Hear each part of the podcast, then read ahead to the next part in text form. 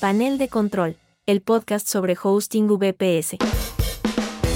El episodio anterior era el punto de partida. Ahora veamos cómo es que funciona, digamos, pero a muy grandes rasgos, un servidor web y también la importancia de los puertos en todo este tema.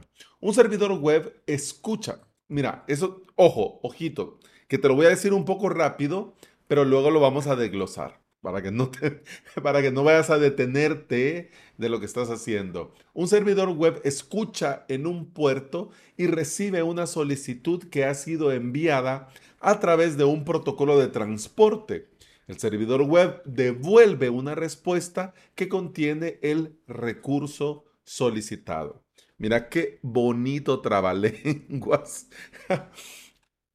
Pero lo vamos a desglosar más adelante, no te preocupes. Por ejemplo, si se solicitó la web de Google, por supuesto, carga google.com. Si se solicitó reproducir un video de YouTube, por supuesto va a cargar el video. Y si se solicitó la descarga de un archivo .zip, se va a comenzar la descarga del respectivo archivo. Recapitulemos que esto es importante. Escucha en un puerto una solicitud enviada a través de un protocolo de transporte y devuelve una respuesta que contiene el recurso solicitado. Si vas a las notas de este episodio a alojamientovps.com barra podcast, le das a este episodio, te vas a encontrar con este detalle. Y te lo dejo así a propósito, porque esta es la forma más sencilla de entender en general cómo funciona un servidor web. Ya con esto nosotros podemos entender a grandes rasgos su funcionamiento, pero también me, gusta, me gustaría compartir con vos un ejemplo. Vamos a ver. Tenemos un edificio de oficinas en total, bueno, mira, el edificio es enorme y potentorro. En total tenemos 65.535 oficinas. Dentro, cada oficina tiene su propia extensión. Extensión telefónica en la que recibe llamada y la extensión coincide con el número de oficina. Es decir, que la oficina número 1 tiene asignada la extensión 1. Hay extensiones que ya estaban reservadas en el edificio, otras que no están disponibles porque lamentablemente las oficinas cerraron por diferentes motivos, es decir, están bloqueadas. Y otras que reciben muchísimas, pero toneladas de llamadas. Por ejemplo, una oficina muy solicitada es la que posee la extensión 80 y otra a la que mucha gente llama es la que tiene la extensión 443. A la oficina con la extensión 21, fíjate que cada vez la llaman menos gracias a Google Drive. A los pobres de las extensiones 22, 3306, 5900 les inundan con llamadas de bromas pesadas. Y muchos niños y jóvenes no paran de llamar a la extensión 255-65. Y no se diga, y no te querés imaginar de todas las llamadas que llegan a las extensiones 25, 110, 143, 465, etcétera, etcétera. Por seguridad, podríamos nosotros, si lo quisiéramos o si el cliente nos lo pide, nosotros podríamos cambiar al cliente a otra oficina pero esto cambiaría su extensión por otra mm, con menos llamada y algunos clientes lo prefieren.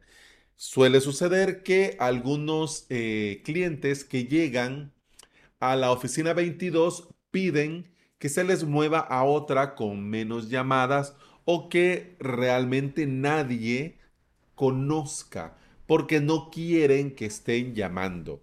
Es decir, que quieren recibir llamadas solo de las personas justas y necesarias que saben que se han movido a esa oficina y que por lo tanto van a recibir la llamada ahí. Si ves de una forma un poco así a ejemplo de la vida real, nosotros hemos em, evaluado, hemos recorrido, hemos mencionado los puertos más utilizados. Por supuesto, yo sé que ya vas un paso adelante y sabes que este edificio tiene su propia dirección 127.0.0.0 y que para llamar a cada una de las extensiones, después de su dirección tenés que poner dos puntos y tu extensión, es decir, el puerto. Para el ejemplo que te he compartido en este momento, el puerto 80, eh, sabes que es el puerto HTTP, el 443 es el HTTPS, el 21 es el FTP y por eso te hago la broma que cada vez lo usan menos porque antes sí era una locura y todo el mundo subiendo, bajando cosas por FTP. Ahora se ve menos. La 22, 30, bueno, la 22 es del SSH, la 3306 es la reservada MySQL y la 5900 al VCN. Uf, por eso es que tratan de colarse por ahí como no tenés una idea. Y te dejo de tarea la 25565 o la 255 65 de cuál es. No, no voy a ser tan malo. Es el puerto de Minecraft. Y la 25, 110, 143, etcétera, bien sabes que son las el correo electrónico, para que funcione el correo electrónico gracias al MX, al POP, al IMAP, etcétera, etcétera. Y ya vamos finalizando este episodio y quiero compartirte que también el servidor web sirve texto gracias, por supuesto, al protocolo HTTP y sirve aplicaciones web y por eso tenemos aplicaciones que se sirven en el lado del cliente, es decir, que se ejecutan en el navegador del usuario, y aplicaciones en el lado del servidor. Las aplicaciones que se ejecutan del lado del servidor deben de estar escritas en un lenguaje de programación compatible. Por ejemplo, PHP, ASP, Perl, Python, Ruby, etc. Y ya ves, mira, rápido, en menos de 10 minutos, hemos visto en perspectiva cómo funciona y la importancia de los puertos dentro de un servidor web. Mi idea es que tengas la base de cómo funciona un servidor web y que este sea un punto de partida para tu aprendizaje y que vayas profundizando conforme vayas necesitándolo, ya sea porque te vas a crear tu propio sitio web o porque vas a iniciar en el apasionante mundo del desarrollo web, sea uno o sea el otro, o sea que ya estás y te resulta curioso recordar varios puntos que he mencionado en el episodio, pues mira, con mucho gusto. En el próximo episodio vamos a hablar de el web server que yo creía que era el más usado al día de hoy, pero no, no es el más usado. En el próximo episodio vamos a hablar de Apache Web Server. Vamos a ver, bueno, de hecho también te voy a contar lo curioso de su nombre, por qué al servidor web Apache se llama Apache.